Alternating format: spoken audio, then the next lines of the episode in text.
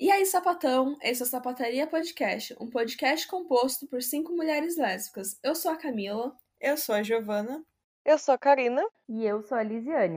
E hoje nós vamos falar um pouco sobre veganismo e mostrar como ele está totalmente relacionado com feminismo e lesbianidade. E a gente está aqui com a Carla, com a Sandra e com a Luciene. Mas antes, não esquece de seguir a gente nas redes sociais. O nosso Instagram é Podcast Sapataria, nosso Twitter Pod Sapataria e também temos um e-mail para vocês mandarem suas histórias, dúvidas e enfim, podcastsapataria@gmail.com.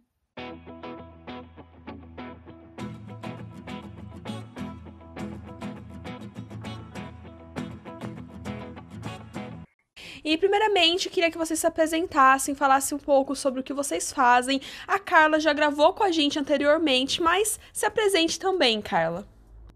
Meu nome é Sandra Guimarães, eu tenho 38 anos, sou militante anarquista e antiespecista. Eu sou formada em linguística, mas trabalho como cozinheira e escritora. Tenho um blog há mais de 10 anos, o Papacapim, onde eu compartilho receitas, mas também publico artigos sobre as diferentes lutas anti-opressão que fazem parte da minha militância, como a luta antiespecista, feminista, anticapitalista, por direitos das pessoas LGBTQ+, e a luta por autodeterminação do povo palestino. Durante os últimos cinco anos, eu organizei tours políticos na Palestina para brasileiras e atualmente eu organizo tours políticos veganos em Paris. Eu nasci em Natal, no Rio Grande do Norte, mas saí do Brasil aos 20 anos e já vivi quase metade da minha vida fora.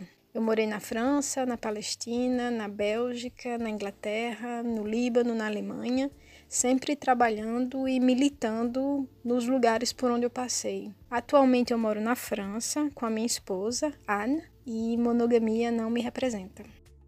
Olá, meu nome é Luciene Santos, eu tenho 25 anos, Nasci em Salvador, Bahia, mas moro em São Paulo há alguns anos. Já morei em várias quebradas de São Paulo, o mais próximo do centro que eu morei foi numa ocupação, e atualmente moro no Jaraguá, perto do Pico do Jaraguá.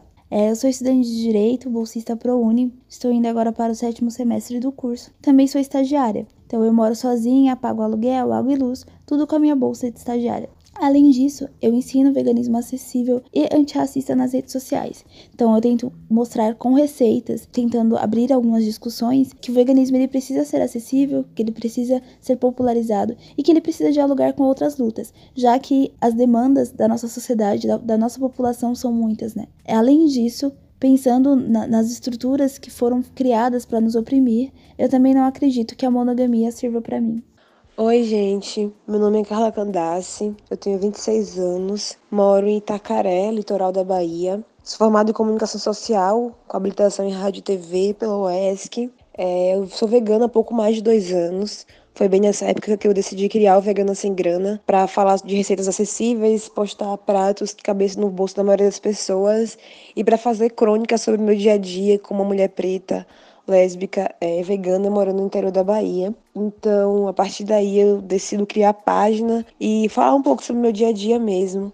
É, eu sou uma mulher lésbica, eu moro com minha mulher e meus dois gatinhos. E eu começo minha militância dentro, dentro de coletivos antirracistas, quando eu ainda era bem jovem, 15, 16 anos. E a partir do momento que eu entrei no espaço acadêmico, eu me envolvi em coletivos LGBTs, feministas, mas foi dentro do veganismo acessível mesmo que eu me encontrei e decidi interseccionar minha luta porque eu acredito que assim como todo movimento social, o veganismo ele não pode existir isolado, ele tem que agrupar e outros grupos sociais, outras lutas e se fazer mais representativo do que ele está hoje atualmente, né? Muito elitizado ainda. Muito bom saber um pouquinho mais de vocês. E eu queria saber como que vocês veem a relação entre o veganismo e o feminismo. Desde o início do movimento feminista, as mulheres já faziam essa relação entre a luta por emancipação feminina e o consumo de animais não humanos. Então, as feministas europeias do final do século XIX já questionavam o consumo de carne porque elas acreditavam que preparar animais exigia muito mais tempo de trabalho, né? enquanto cozinhar vegetais era mais rápido, fazendo com que a mulher passasse menos tempo na cozinha e tivesse mais tempo livre para participar da vida política. Né? Lembrando que naquela época as mulheres tinham que abater os animais com as próprias mãos, então exigia ainda mais tempo. E os paralelos entre a dominação das mulheres e a dominação dos animais não humanos logo foram identificados. E é por aqui que eu gostaria de começar. Então, para entender o que o veganismo e o feminismo têm em comum, eu acredito que é importante entender primeiro o que a opressão das mulheres tem a ver com a opressão de animais não humanos, ou seja, o que o sexismo tem em comum com o especismo. Especismo, para quem não conhece é, esse termo, é a discriminação e a opressão baseada na espécie assim como o racismo é a discriminação baseada na raça, o sexismo no sexo, etc. E o especismo e o sexismo têm uma base comum, que é a dominação do homem sobre o que é visto como vulnerável ou mais fraco. E como mulheres também podem ser especistas e também podem se beneficiar do especismo, né, a coisa fica menos visível, mas eu vou tentar explicar aqui, começando com uma história pessoal. Então, quando eu tinha 12 anos, um tio meu comprou uma casa com piscina e foi assim uma sensação na família, porque até hoje foi a única pessoa da família que teve uma casa com piscina, de modo que todo fim de semana a família invadia a casa do tio para aproveitar a piscina, né? E nas férias, né, nas férias de verão, no final do ano, vinha gente até do interior, de outras cidades, para usar a piscina do tio, né? Que não teve sossego, coitado, até vender a casa. Acho inclusive que ele vendeu a casa por isso, né? Para ter sossego. Mas o fato é que naquele verão, o verão dos meus 12 anos, eu passei muito tempo na piscina e um dos meus primos, que era um dos parentes que tinha vindo de longe, para aproveitar a piscina que não tinha, não me via fazia muito tempo, né? Sempre que eu passava na frente dele de biquíni, ele fazia um comentário. E esse primo é 20 anos mais velho do que eu, então se eu tinha 12 anos na época, ele tinha 32. E quando eu passava na frente dele, ele repetia bem alto para todo mundo ouvir que eu estava só o filé. O meu corpo estava começando a mudar, meus peitos tinham começado a crescer, minha bunda também, e eu me lembro de ter ficado chocada com os comentários dele. E ele repetiu aquilo várias vezes. E o pior de tudo, ele falava que eu estava só o filé ao mesmo tempo que preparava o churrasco, ou seja, enquanto manipulava um filé de vaca. Isso só aumentou o meu desconforto. Eu levei muito tempo para entender de onde ele vinha esse desconforto. Precisei crescer, virar vegana, virar feminista ler o livro A Política Sexual da Carne, de Carol J. Adams, que eu recomendo demais, para entender as relações entre feminismo e veganismo. Né? Então, que mulher nunca se sentiu tratada como um pedaço de carne por um homem? Né? Não é por acaso que a palavra escolhida pelo meu primo para dizer que o meu corpo estava mudando e que por isso eu estava pronta para ser consumida figurativamente por um homem é a mesma usada para falar de um pedaço de outra fêmea, nesse caso a vaca, essa que é consumida no sentido literal. Né? Não é por acaso que homens dizem comi tal mulher para falar que fez sexo com ela. Então tem esse primeiro ponto em comum, a objetificação. A objetificação é o processo pelo qual a subjetividade e interesses de alguém são suprimidos e esse alguém, a vida desse alguém, o corpo desse alguém, passa a existir apenas para o benefício de outro alguém.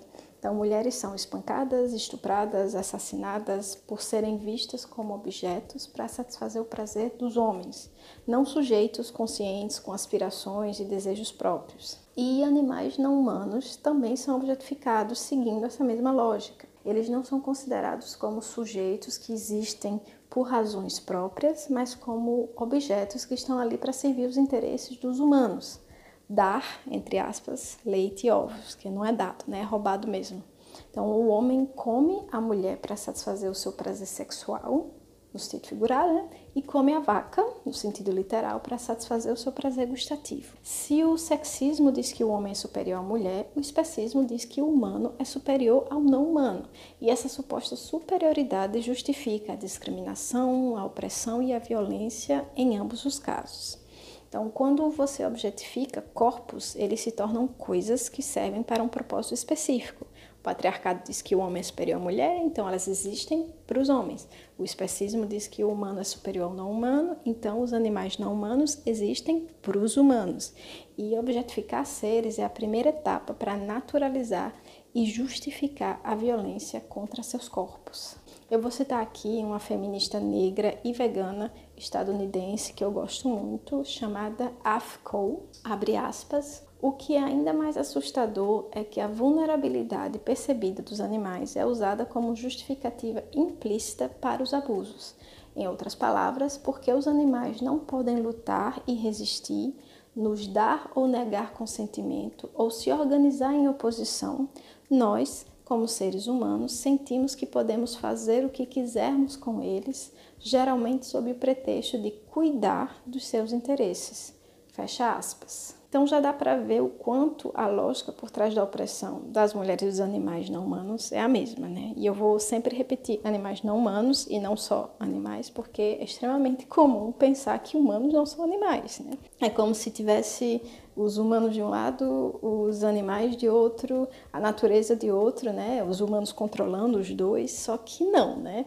Os, nós somos animais, nós somos a natureza e eu acho importante repetir isso sempre já para começar a desconstruir né, esse, esse sistema de dominação que está na nossa cabeça, né, o especismo.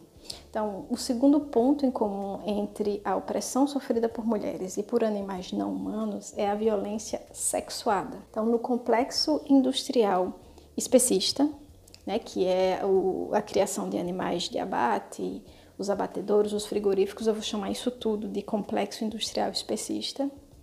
A violência imposta aos animais não humanos é diferente de acordo com o sexo deles. Então, fêmeas são ainda mais exploradas e torturadas do que machos, como a gente vê na produção de ovos e leite. Então, a capacidade de reprodução dita o controle dos corpos dos animais não humanos. Então, vacas e porcas são estupradas repetidas vezes no processo de inseminação artificial. E quando os seus corpos já não aguentam mais se reproduzir, depois de uma vida de tortura, elas são mortas e seus corpos viram carne, que vão ser consumidos também, né? Enquanto bois e porcos, né, também viram carne, também sofrem, também são abatidos, a vida dessas fêmeas é ainda pior do que a vida dos machos, né, nesse sistema industrial especista. Tem mais um ponto em comum, mas antes de falar desse outro ponto comum, eu vou falar uma coisa que talvez choque um pouco as feministas, mas eu acho importante dizer, né? É consumir corpos de fêmeas de outras espécies que foram violentadas e estupradas deveria ser um problema para nós, nós que lutamos contra a cultura do estupro, né? E a gente se alimenta de fêmeas que foram estupradas, torturadas. E tem mais um ponto em comum entre o sexismo e o especismo, e esse eu acho que é o mais difícil de observar sozinha, mas ao mesmo tempo é o mais explícito de todos. A violência contra animais não humanos acaba gerando violência direta contra humanos também, principalmente os humanos mais vulneráveis, que são as mulheres e as crianças tem uma correlação entre essas duas violências. Tanto que o abuso de animais é um dos indicadores que o FBI usa para avaliar um futuro comportamento violento. Então, a gente sabe que se uma pessoa é, maltratava os animais na infância, tem chances dela crescer e começar a maltratar humanos também. Então, de acordo com a American Humane Association, em 88% das casas onde tinha abuso de crianças também tinha abuso de animais não humanos. Então tá vendo como as duas coisas caminham juntas? E em 2009 foi publicado um estudo feito por três pesquisadoras dos Estados Unidos, duas mulheres e um homem, sobre a correlação entre o trabalho nos abatedouros e o aumento de crimes. O nome do artigo, né, em inglês, para quem lê inglês e quiser procurar aí na internet depois, é Slaughterhouses and Increased Crime Rates. E foram anos de pesquisa em mais de 400 municípios nos Estados Unidos, e mesmo levando em consideração as variáveis geralmente associadas ao aumento de criminalidade, né, como desemprego, pobreza, etc., quando um abatedouro se instala em uma cidade, a taxa de crimes aumenta, mesmo de crimes graves, como assassinato. E o que não é uma surpresa, a violência doméstica estupros e agressões sexuais contra mulheres aumentam de maneira vertiginosa sempre que os homens da comunidade vão trabalhar em um abatedouro. Então, se você está pensando aqui que talvez isso tenha a ver com alienação produzida pelo trabalho industrial, né, numa fábrica grande, numa usina grande, saiba que o estudo também investigou isso e nenhuma outra indústria produz o mesmo efeito de aumento de violência que foi visto no trabalho em abatedouros a conclusão do estudo é exatamente o que eu tentei explicar aqui. Então, vou citar o estudo agora, abre aspas. A maioria desses crimes é cometida contra aqueles e aquelas com menos poder. E nós interpretamos isso como a evidência de que o trabalho feito em abatedouros pode se transformar em violência contra grupos com menos poder, como mulheres e crianças. Fecha aspas. O sistema de dominação que produz o sexismo funciona de acordo com a mesma lógica que produz o especismo. Animais são objetificados, né? eles deixam de ser sujeitos que existem por razões próprias e passam a ser objetos que existem para satisfazer o nosso prazer gustativo. E as fêmeas não humanas são torturadas e estupradas porque queremos o fruto do seu sistema reprodutor, né? o leite e os ovos. E quando elas não servem mais para fazer isso, elas são abatidas. E se isso não é suficiente para a gente que é feminista começar a questionar o especismo, a correlação entre violência contra animais não humanos e violência contra humanos, principalmente contra mulheres e crianças, deveria ser o argumento final para a gente decidir levar nossa solidariedade política aos animais não humanos, parando de dar apoio material e financeiro para o sistema de dominação e exploração, que a gente chama de especismo, ou seja, né, em outras palavras, nos tornando veganas, se isso estiver dentro das nossas possibilidades materiais. Então, palavras como cachorra, cadela, piranha, galinha, vaca são frequentemente usadas para xingar mulheres. Mulheres são comparadas a animais, mulheres são animalizadas. E para o patriarcado, que exerce sua dominação sobre os mais vulneráveis, isso justifica a nossa opressão. Então, enquanto o especismo existir, o sexismo vai existir. Enquanto a violência e a discriminação baseada na espécie for normalizada, a discriminação e a violência contra mulheres vai continuar existindo. E é por isso que eu acredito que a luta feminista deve ser antiespecista e inversamente. Olha, depois dessa fala maravilhosa da Sandra, eu acho que a gente já tem argumentos suficientes para pensar em veganismo e feminismo. Mas tem um ponto que eu sempre penso sobre, eu acho importante demais a gente falar dele, que é quando as pessoas pensam em alimentação vegetariana, muitas têm dificuldade de começar ou de continuar porque elas dizem que não sabem cozinhar. E pior, algumas delas dizem que não sabem fazer nem arroz e nem feijão. E assim, é o básico, sabe? Então, quando você pensa que uma, uma adolescente ou uma pessoa adulta não sabe fazer arroz e feijão, você começa a pensar quem é que estava fazendo durante toda a vida dessa pessoa a comida para ela, sabe?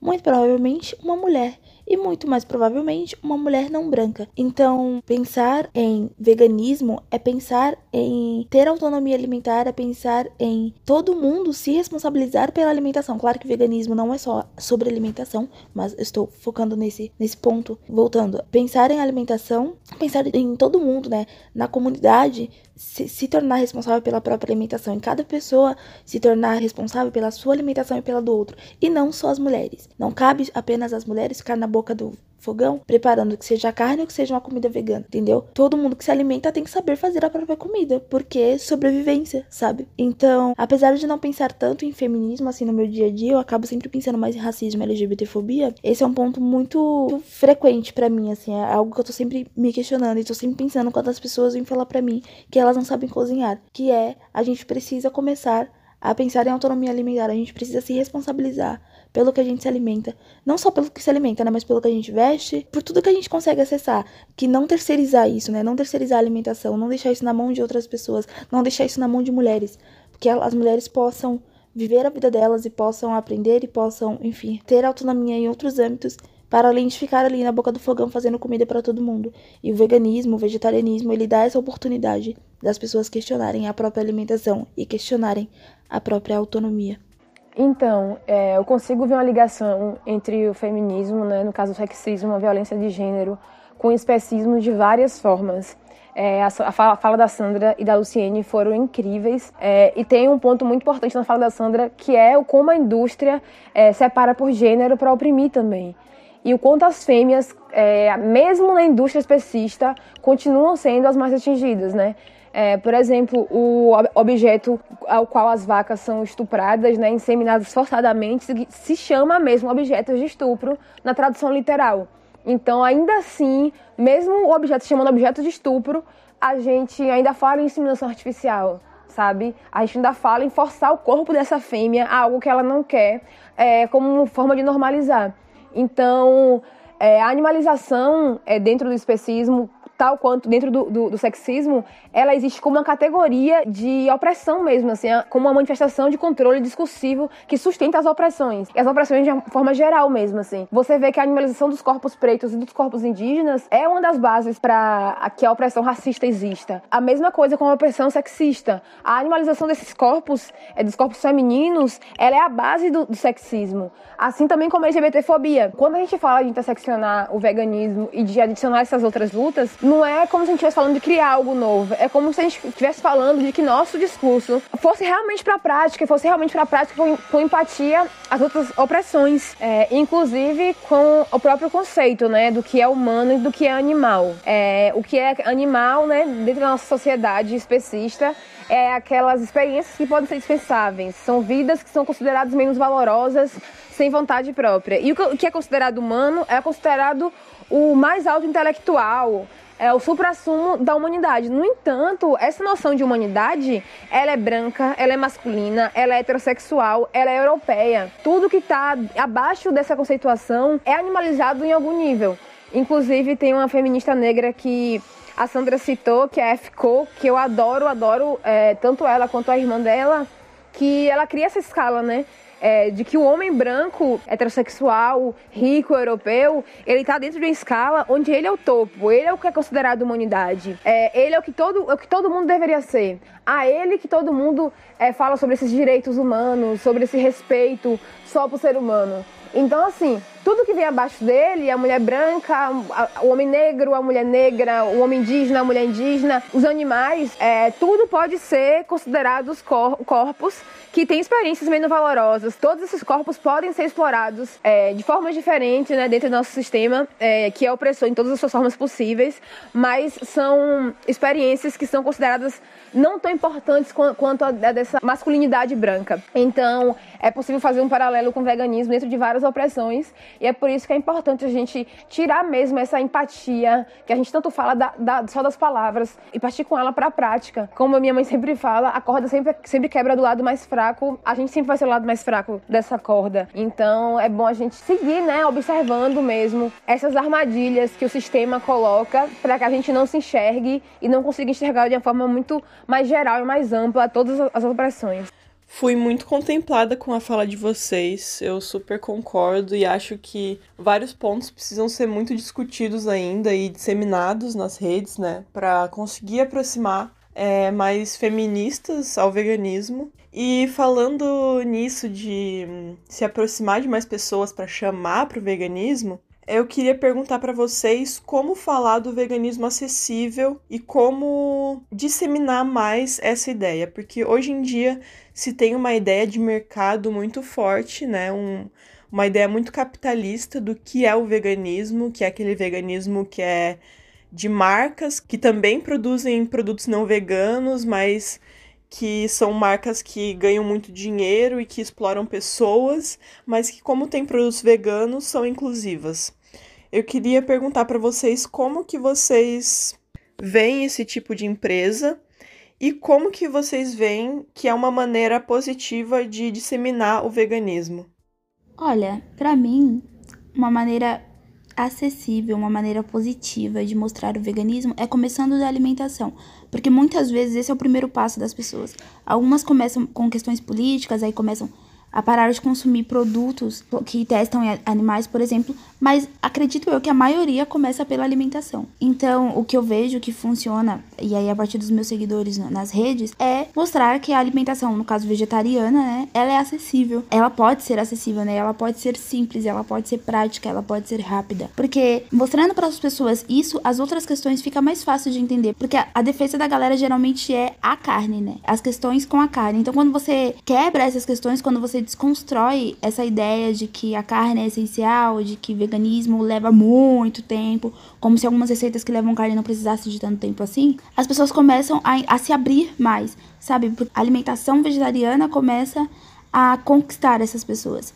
Então, para mim, mostrar a prática do dia a dia, mostrar a feira, mostrar receitas acessíveis, mostrar dicas, é, é, mostrar como ler um rótulo de maneira simples e tudo mais. É uma ótima maneira de começar a levar para as pessoas o veganismo a partir da, da alimentação vegetariana, né? Quanto às marcas, eu não consumo de marcas que testam em animais, né? Que, ai, que dizem que tem produtos veganos, mas de alguma forma explora animais, ou testa, ou patrocina algum tipo de evento que explora animais e tudo mais. É, essas marcas, eu não acho que elas trazem benefícios para o movimento vegano. Eu não acho que quem causa a destruição pode nos ajudar de alguma forma, né?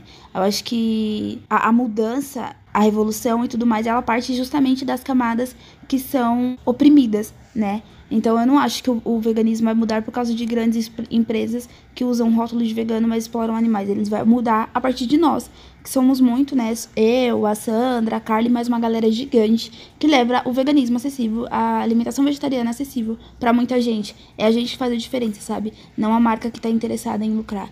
E existem muitas marcas que às vezes estão na prateleira do mercado e que nós são, somos acostumados a ver e a gente nem sabe que são aptas para veganos e, ou veganas. Então é importante começar a valorizar essas marcas, saber comprar dessas marcas e não a que usa o veganismo apenas como nicho de mercado.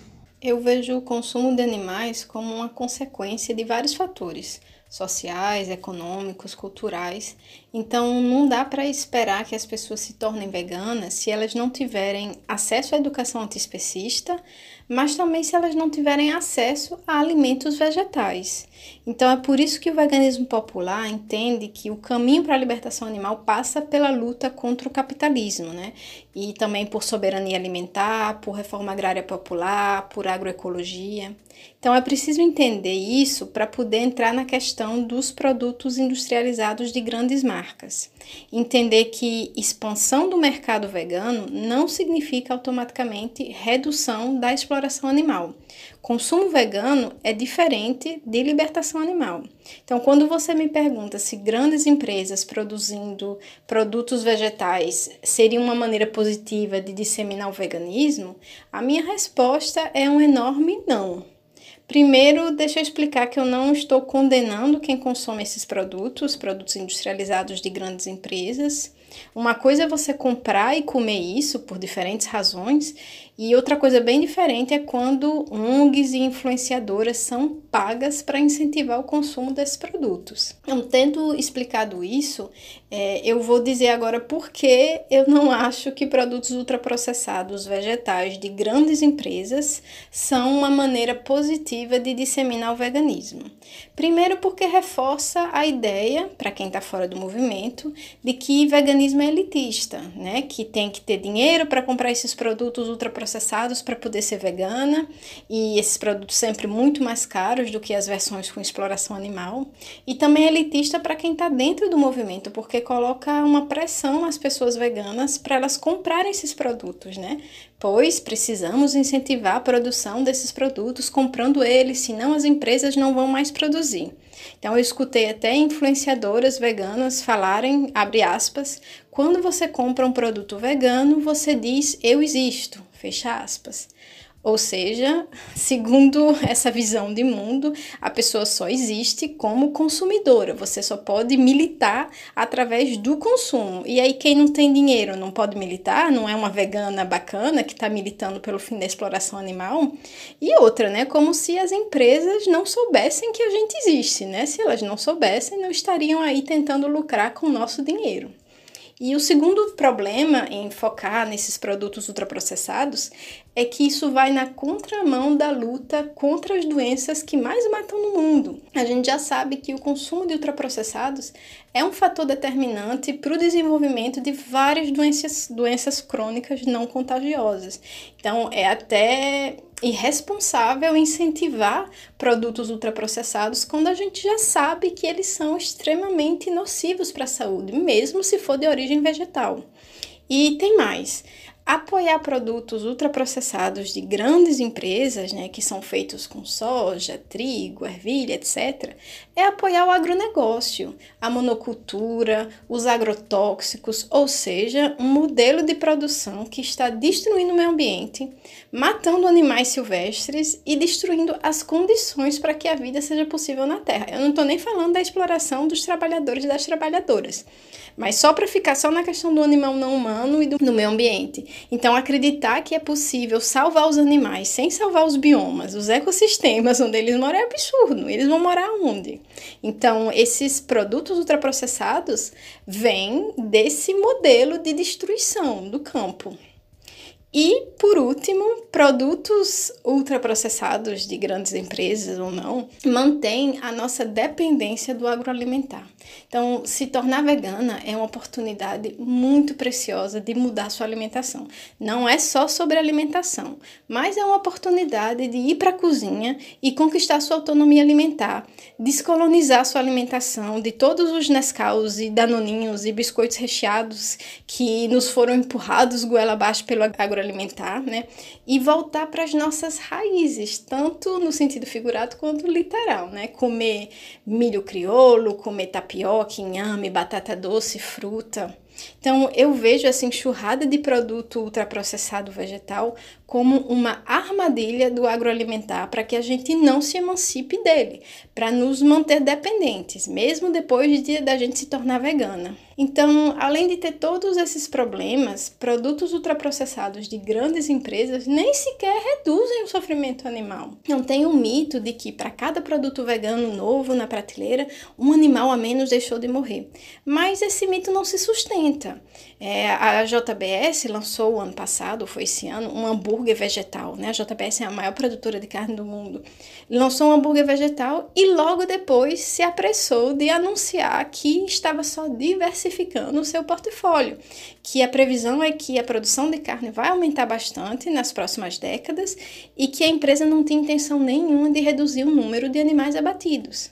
A mesma coisa aconteceu também ano passado com a Mantiqueira, que é a maior produtora de ovos da América Latina, que lançou um ovo vegetal, né? E como a JBS, logo em seguida anunciou que estava aumentando a produção de ovos de galinha. Ou seja, o, o aumento na, na produção, é mesmo a gente aumentando a, o, o consumo desse ovo vegetal, comprando mais ovo vegetal, a mantiqueira não tem intenção nenhuma de parar de produzir ovos de galinhas, né? De parar de explorar galinhas, né? O aumento na produção de ovos no ano passado no Brasil foi de 6,3%. Então, esse ovo vegetal da mantiqueira teve um impacto zero na redução do número de galinhas poedeiras exploradas e torturadas aí no Brasil. Então, isso só seria uma estratégia realmente se, para cada produto vegetal lançado, a empresa em questão se comprometesse em parar de produzir um produto animal. Mas não é isso que acontece, elas estão só surfando aí na onda do veganismo de mercado, né, nesse nicho novo, e estão só tentando expandir seus lucros mesmo, sem intenção nenhuma de reduzir o número de animais que são explorados, torturados e mortos nessas empresas. Então aí eu chego na pergunta que é a primeira pergunta: como fazer para que o veganismo se torne acessível? Na verdade, o veganismo já é acessível, pelo menos a alimentação vegetal é muito mais acessível, muito mais barata do que a alimentação de origem animal. Então, não tem como não ver que encher um carrinho de supermercado de hortaliça, fruta, cereais, leguminosas, comida natural, né? não os ultraprocessados, que como a gente já viu são muito mais caros. Então, isso é muito mais barato do que comprar bife de vaca, queijo, iogurte, manteiga. O engano vem do fato de achar que comida vegana é hambúrguer de planta de marca tal, que custa muito mais caro do que carne de vaca ultraprocessada. Aliás, eu vou aproveitar para fazer um parêntese rápido aqui e dizer que não existe hambúrguer vegano. Não existe comida vegana, existe comida. No meu caso, vegetais, né? Porque para mim animais não são comida. Mas quem é vegana é a pessoa, a comida é vegetal. E eu passei os últimos 10 anos criando receitas no meu blog, Papacapim, para mostrar justamente que a comida que a vegana come é arroz e feijão, é cuscuz e macaxeira, mandioca, é açaí e banana, quando eu criei o blog, não tinha ninguém falando de veganismo popular na internet. E hoje eu fico muito emocionada em ver tanta gente incrível falando de veganismo popular nas redes, como Carla e Luciene, né, maravilhosas, mas tantas outras mulheres arretadas. Então tem essa atuação, né, atuação nessa área, ocupando as redes e mostrando que dá para ser vegana e se alimentar bem se você tiver pouco dinheiro, se você for periférica, se você for nordestina, negra, LGBT. Então, o veganismo não é sobre alimentação, né? eu já disse, é sobre parar de contribuir com a exploração animal, incluindo na hora de se alimentar, mas não dá para negar que comida é a parte mais visível do veganismo e mostrar que alimentação vegetal é a comida que a terra dá que a gente encontra na feira e que você pode comprar ela baratinha se for comprada diretamente do produtor, da produtora. Se você for na feira na hora da xepa, se você frequentar um sacolão, isso tudo ajuda a desmistificar essa coisa de que veganismo é para elite, é para gente rica, branca, de bairro nobre de São Paulo. Para terminar, eu queria dizer que a gente não é só vegana. Eu, por exemplo, sou vegana, mas eu também sou mulher, eu sou nordestina, eu sou lésbica, eu sou anarquista e eu milito em várias áreas, né? Eu faço parte de várias comunidades. E a gente precisa pautar o veganismo dentro delas, falar da luta antiespecista em todos os espaços políticos que a gente frequenta. Porque o veganismo só é popular se ele for pautado de dentro dessas comunidades e não uma imposição que vem de fora, gente rica querendo veganizar a periferia, paulista querendo ditar sozinho as regras dentro do movimento vegano para o Brasil inteiro essas coisas. Então, ele precisa ser pautado dentro de vários espaços de luta por pessoas que fazem parte dessas comunidades. O veganismo popular é uma construção coletiva. Então, obviamente, precisamos trabalhar para mudar as condições materiais do povo, né? Essa, para mim, é a questão principal para realmente disseminar o veganismo. A missão do movimento vegano hoje é transformar a estrutura social em que vivemos para que comer outros animais não seja uma necessidade para ninguém. E aí, à medida que as pessoas vão passando a ter oferta de alimentos vegetais frescos e condições materiais de colocar esses alimentos na mesa, no prato da família, aí sim a gente vai poder pedir que elas parem de apoiar a exploração de animais não humanos sempre, como eu já falei, pautando a luta antiespecista dentro das comunidades das quais a gente faz parte, para evitar reproduzir relações de dominação, racismo e colonialismo na nossa militância. Eu acho que falar de alimentação vegana acessível é falar também de soberania alimentar, né? Acho que antes de mais nada porque a gente precisa reaprender a se alimentar na sociedade onde a gente está acostumado a se alimentar com produtos alimentícios, né, com comida de verdade, né. Enfim, de modo geral, quando a gente vai olhar a base alimentar das pessoas, ela envolve industrializados, sabe, envolve é, coisas que foram feitas para que você coma e nunca se sinta satisfeito, para você viciar, enfim, muito glutamato monossódico, é, muita gordura trans, muita coisa que definitivamente não deveria estar entrando no seu corpo, né? De um modo geral, as pessoas acham que o veganismo é caro, principalmente pelos industrializados veganos, né? E assim, você não precisa consumir industrializado para você ser vegano. Tipo, eu não consumo industrializado vegano nenhum. Primeiro que na minha cidade não tem, e segundo que eu priorizo comer o que vem da terra, né? Que é a partir daí que você tem uma alimentação barata, porque de um modo geral, quando você for olhar uma maionese vegana no mercado, sei lá, custa 8, 10 reais. Mas se você comprar um abacate e fazer aquela sua maionese em casa, é, além de sair mais barata, vai ser mais gostosa, vai ser saudável, né? Diferente daquele produto que tá, que tá na prateleira. E é, você vai estar, tá, enfim, se nutrindo e não comendo para suprir só a necessidade fisiológica, né? E não pensando é, na alimentação enquanto cura, que é algo que eu costumo pensar também, assim, eu penso de que esses industrializados não foram feitos para você, para te dar saúde, foi feito para que você vicie, para que você realmente fique doente e dê lucro à indústria farmacêutica. Então, começar a consumir o que vem da terra é muito também no sentido de nutrir seu corpo, sabe? É, e de um modo geral, é muito difícil, até dentro do veganismo mesmo, você não vê industrializado Eu acho que a indústria está percebendo quanto é, veganos compram, veganos dão lucro e se apropriando disso para empurrar um monte de porcaria industrializada e é, as pessoas batem palma como se isso fosse uma coisa a se comemorar, sabe? Ah, não, agora a gente vai ter mais opção. Eu fico pensando, pô, mas a opção a custo de quê? A custo da minha saúde? Mas a opção a custo de, de um trabalhador que está ganhando muito menos para produzir aquele produto do que o consumidor final está pagando, sabe? Eu tento buscar diariamente uma forma de comer muito mais ancestral, assim, muito mais ligada a o que é que minha avó comia, sabe? O que é que minha mãe comia, cresceu comendo, sabe? Minha mãe, enfim, é um grande exemplo para mim porque ela tem 50, 55 anos, e, enfim, é super saudável, super forte. E ela sempre me, me conta o quanto ela cresceu comendo uma alimentação super barata, mas baseada em punks, por exemplo, sabe? É, minha avó conhecia, conhecia muitas plantas, então sempre mostrou pra minha mãe dentro do mato que ela poderia comer. Sempre ensinou minha mãe a fazer, sei lá, moqueca de mamão verde, comer jaca verde. Então, é, eu sempre me, me inspiro nela por, por ela ter uma saúde maravilhosa, né? E, enfim, a gente tem noção de que o veganismo tem que ser pelos animais, mas a gente também tem que pensar na nossa saúde, porque pra gente é, lutar pela vida dos animais, a gente precisa estar vivo. E se entupir de industrializado não vai ser o caminho, sabe? Nem para o veganismo ser acessível e nem para que você continue vivo e saudável, né?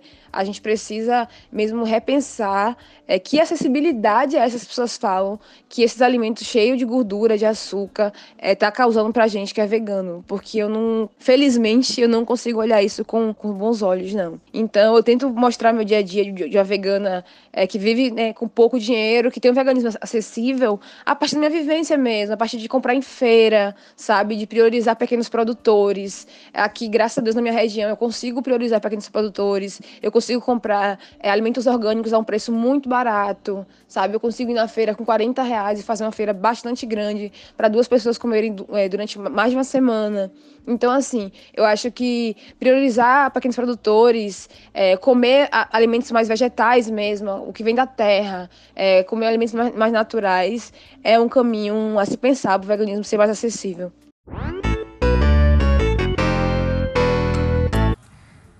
Espero que vocês tenham gostado do episódio. Não se esqueçam de seguir elas nas redes sociais.